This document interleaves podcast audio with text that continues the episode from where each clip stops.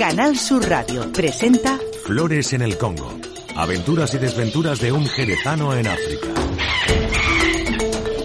Muy buenas de nuevo, aquí desde la República Democrática del Congo, Antiguo Zaire, desde el este. Luis Floreiro, este jerezano que un día se vino a las Áfricas profundas. Musa, deja ya de andar huyendo, ya tengo media canción, ven y échale un remiendo. Hoy hemos intervenido a Musa, el famoso chimpancé del avión, que fue tan famoso y que hizo un vídeo suyo viral eh, el día en que Anthony del Parque Nacional de los Virungas los trajo, lo trajo en una avioneta hacia el Centro de Rehabilitación de Primates del Luiro. Musa llegó con un carácter, bueno, con muy mal carácter, ¿no? Y se enfadaba mucho y te mordía, no te dejaba tocarlo. Pero después cambió, ha cambiado. Y ahora es un chimpancé súper amigable, eh, es un, un buen amigo mío. Esta mañana antes de intervenirlo, antes de intervenirlo estaba haciéndome grooming y, y cuando le pinchamos el anestésico, cuando le pinchamos el anestésico, se lo pinchó Emanuel, pues se vino a buscarme para que, para que yo lo protegiese. Musa llevaba meses malos. Bueno, meses antes de que yo fuese a España, en octubre del año pasado ya estuvo malo, con un proceso de diarrea, con un proceso de anorexia. Y bueno, y la verdad que en aquel tiempo, bueno, le dimos tratamiento sintomático, no llegamos a hacer una anestesia, porque mejoró con algunos de los tratamientos que le dimos, pero sí notábamos una cosa rara o una especie de bulto en la zona del esternón, que después desapareció. Después desapareció y después el animal, pues bueno, pues ya dejó de tener diarrea y, y comía bastante bien. Total, que se ha llevado desde enero que yo volví y, y traje algunos probióticos y demás para él y se puso mejor. Hasta ahora, bueno, que ahora recientemente, hace un par de semanas, mi colega Isaso, bueno, pues se dio cuenta de que había adelgazado muchísimo y es verdad. Se había quedado súper delgado en cuestión de un mes. Así que, pues necesitamos hacer una anestesia.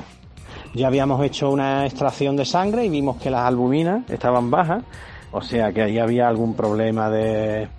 Bueno, podíamos pensar que el hígado estaba tocado, ¿no? Porque cuando hay hepatitis las albuminas bajan, o podíamos pensar que había algún proceso de mala absorción, o quizás, bueno, quizás podía ser incluso tuberculosis, que uno de los, una de las características de tuberculosis en los primates, sobre todo en chimpancés muchas veces, es simplemente un adelgazamiento progresivo.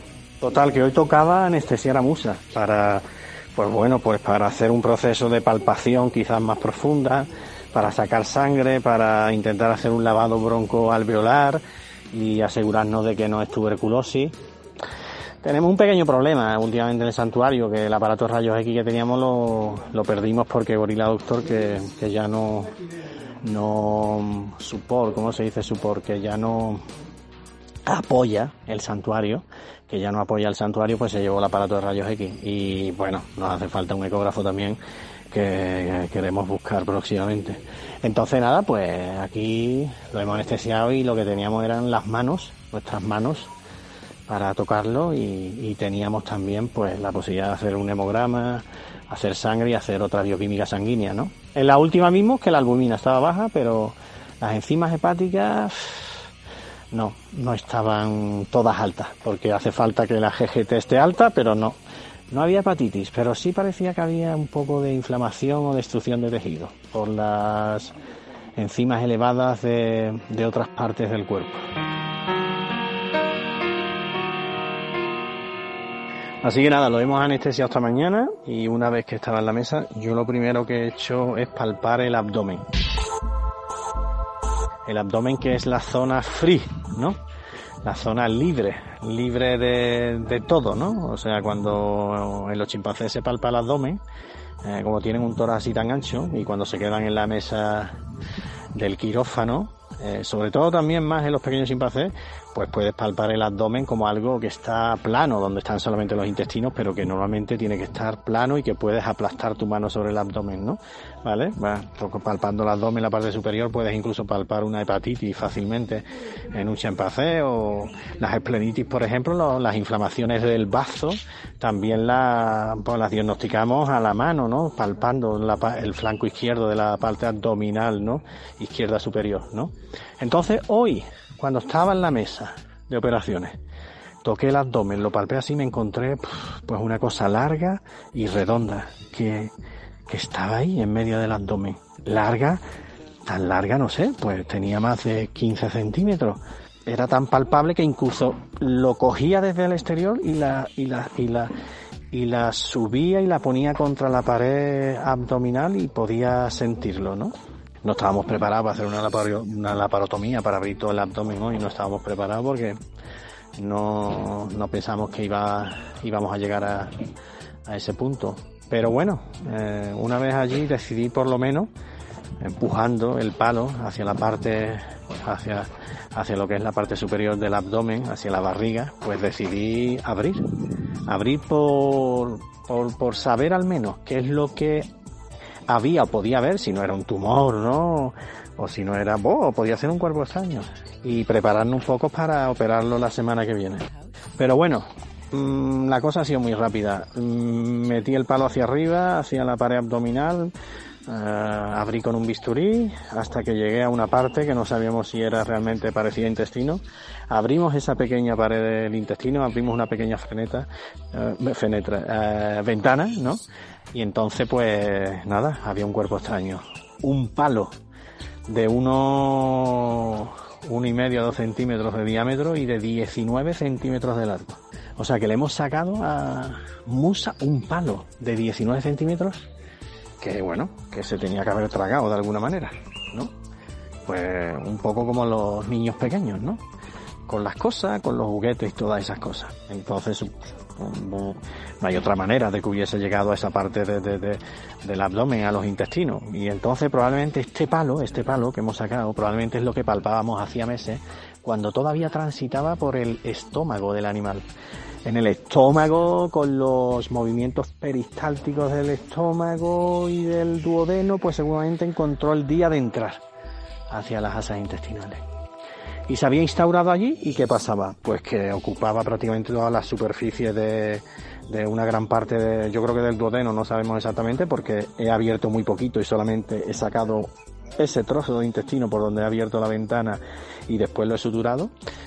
Entonces seguramente en el duodeno lo que estaba provocando era un síndrome de mala absorción al animal. Es decir, el animal comía pero no tenía superficie en esa parte tan importante del intestino para poder digerir los, los alimentos convenientemente. Es curioso que no tenía diarrea, pero sí es verdad que tenía la bilirruina un poquito alta y seguramente era debido a eso, a que el palo estaba instaurado en esa parte, en el duodeno, que es donde, que es donde la vesícula biliar eh, vierte, bueno, la bilis para ayudar a, a la digestión. Así que nada, estamos despertándolo. A ver cómo se despierta, a ver cómo evoluciona. Eso ahora tendrá que comer papilla, dieta blanda durante unos días. Yo creo que se va a recuperar. Pero si no intervenimos, pues bueno, se podía haber terminado muriendo de una pues, de una perforación intestinal, porque el palo era bastante grande, o también de un adelgazamiento progresivo, simplemente.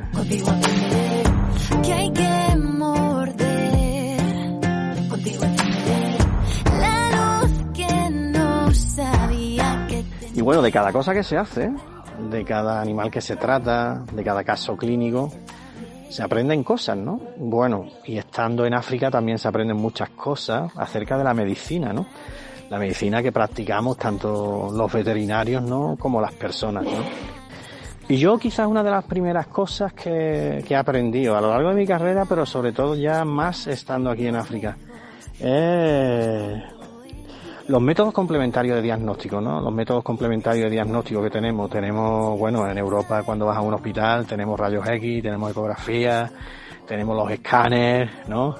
Tenemos, bueno, eh, ya en un hospital normalmente cuando alguien le pasa algo y no se sabe, pues directamente a, a una a un TAC, ¿no?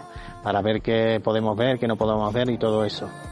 Pero hay una cosa y que muchas veces olvidamos tanto los médicos como los veterinarios. Y una cosa muy importante que son eh, las herramientas que cada uno tiene eh, consigo mismo, como son la observación de los animales, pero sobre todo la palpación, eh, las manos. ¿Dónde estáis? No recuerdo ya esas manos. Cada vez más común llegar a una consulta en Europa donde el médico no te toca, ¿no? Donde el médico tú le dices tengo un dolor aquí y directamente te da un antiinflamatorio y un analgésico, ¿no? O donde, bueno, eh, yo me acuerdo que mi padre tuvo una fractura de unas vértebras cervicales, le habían hecho un TAC, pero en el TAC no le habían cogido el cuello, entonces no se lo vieron. Pero si lo hubieran tocado, posiblemente hubieran visto que, que tenía mucho más dolor o hubiesen sentido caliente la zona, ¿no? La inflamación, ¿no? O sea que cuando trabajamos con animales o con personas, una buena exploración física es imprescindible para cualquier tipo de dolencia. La palpación es una cosa súper importante mm, de las dolencias o relacionados con las dolencias, pero también la observación, mirar, ¿no? Si está más, la zona más, más roja, menos roja, más pálida, más amarilla, ¿vale? Y después, bueno, pues la auscultación con un simple fonendoscopio. Son cosas que, que te ayudan muchísimo, porque te ponen un poco en la vía de cuál es la posible patología, como nos ha pasado en este caso con, con Musa. Que no quiero decir que no haya médicos y veterinarios que lo hagan, pero bueno, solamente para recordárselo a algunos. De ya, ¿no? ¿Eh? Sabas. Bomba, ¿eh? Se acaba de despertar, está aquí con su cuidador, que es su compañero del alma, Feren, súper amigo suyo, porque es un fenómeno. Él los trata con mucho cariño, los quiere mucho a todos y, y ellos también los quieren a él, ¿no? Está ahí con él y, y lo dejaremos separado y bueno, pues hoy no va a comer nada y después pues dieta blanda, batido, danones, cosas que que dejen esa zona por donde tiene que pasar los alimentos, esa zona que hemos operado, cicatrizar convenientemente.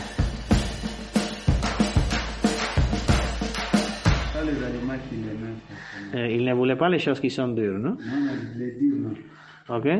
Bueno, mira, dice Efren que el animal no quería alimentos duros, que quería cositas blandas para comer. El pobre sabía que tenía algo el tomate, el plátano, las cosas, pero cosas como, como los boniatos que los damos aquí, ¿no? Pero crudos, cosas así un poco más duras, él las rechazaba y es que él se tenía que sentir ese palo que tenía dentro del abdomen, seguramente, porque le ocupaba una gran parte de su abdomen. Pero curiosamente no tenía dolor, o, suponemos que no tenía dolor, yo creo que no tenía dolor porque tampoco tenía anorexia, ni comía regularmente. Pero no le ha dado fiebre ni nada porque tampoco había perforación o infección asociada. El animal simplemente lo que tenía era el palo en la luz intestinal.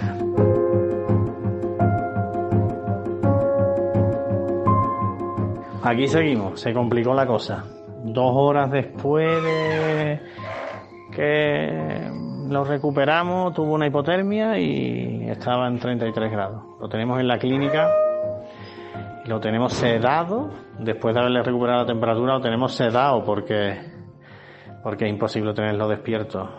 Entonces lo tenemos sedado y vamos a estar aquí toda la noche seguramente con el animal sedado y, y mañana por la mañana lo despertaremos. La temperatura la está controlada. Pero bueno, a ver, eh, a ver qué pasa mañana. No sabemos si, bueno, tenía las proteínas muy bajas, la albumina muy baja y eso es lo que estaba muy débil. Entonces le ha costado muchísimo metabolizar la anestesia y después que la glucosa se le baja muy fácilmente también.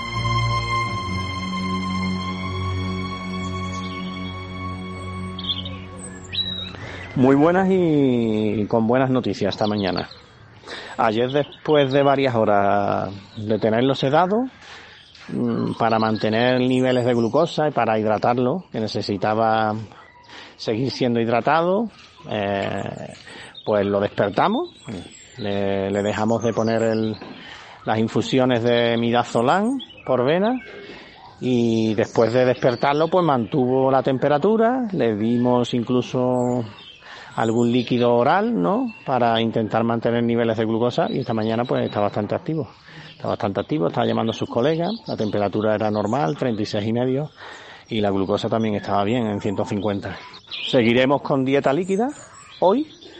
Quizás después a las 48 horas empezamos con dieta blanda, con algo de pasta cocida, bien cocida, con aceite de oliva y quizás un huevo y nada, y bueno, son claves estas 48 o 72 horas desde ahora mismo para ver cómo evoluciona y para ver si realmente se va a recuperar o, o qué va a pasar.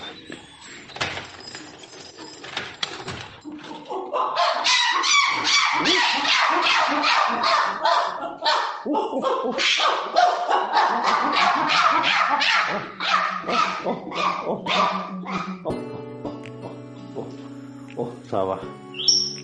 Saba. Usa. Todo está en tiempo de espera, no sé si lo sabes. Vuelvo a mi casa y te juro que me siento grande.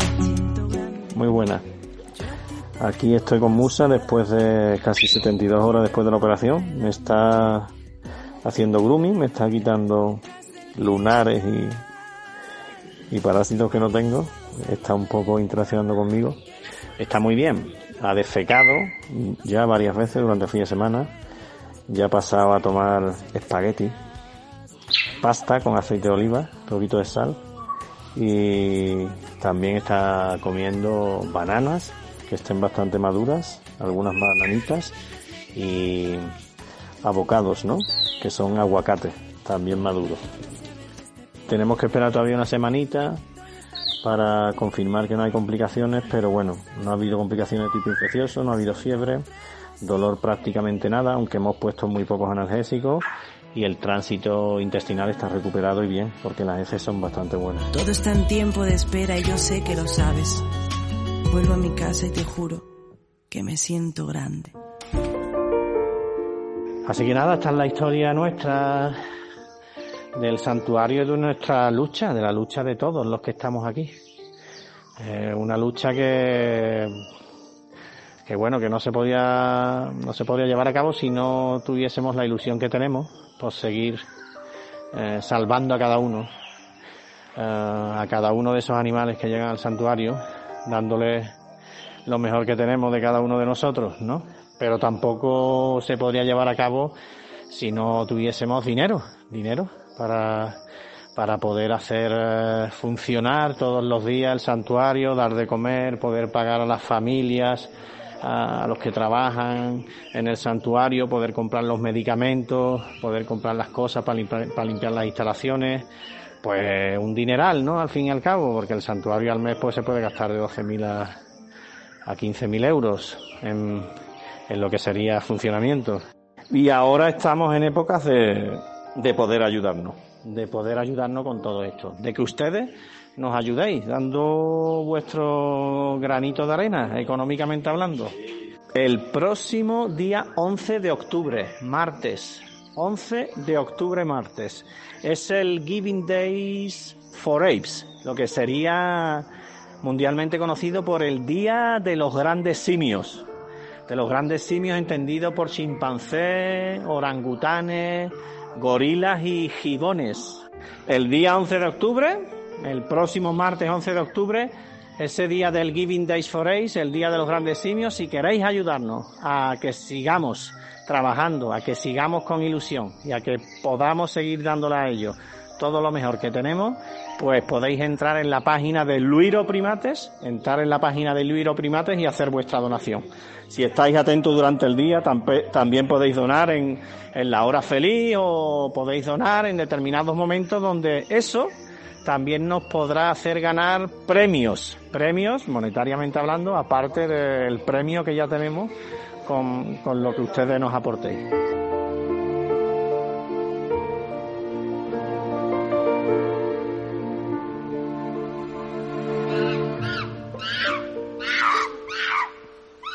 Ya estaremos en contacto. Seremos muy pesados, mandaremos muchas cosas por las redes sociales, en Instagram, en Facebook y os mandaré algún que otro WhatsApp. Y nada, y yo pues ya os dejo. Me voy y sigo con todas estas historias de esta África profunda y de este planeta, que cada día destruimos más. Pero que bueno, que seguimos con la esperanza de poder hacer algo más por él. Y para nosotros una copita de tío Pepe fresquita, que las penas quita. Hasta el próximo programa. Mi cultura dice que nunca escuche, que no comprenda, que solo luche contra molinos de miedo y tiempo. Por eso, antes de hacer o decir nada, miento sobre problemas que solo crecen, que alguien envía y en mí aparecen, porque la culpa no es nunca mía. Y luego soy de quien tú te fías. Se grita mucho, se escucha poco, y no esperes que te entienda tampoco. Sobre los hombros saco de dudas, que mucho pese y en nada ayudan. Eso es lo que yo aprendí en la escuela, y ahora inmensas son las secuelas. Es todo bueno, tiene que serlo, porque si no, somos todos muy pero que muy, muy tontos por creerlo. Y lo mejor es lo que vendrá cuando te encuentres ahí fuera y te preguntas por qué será, será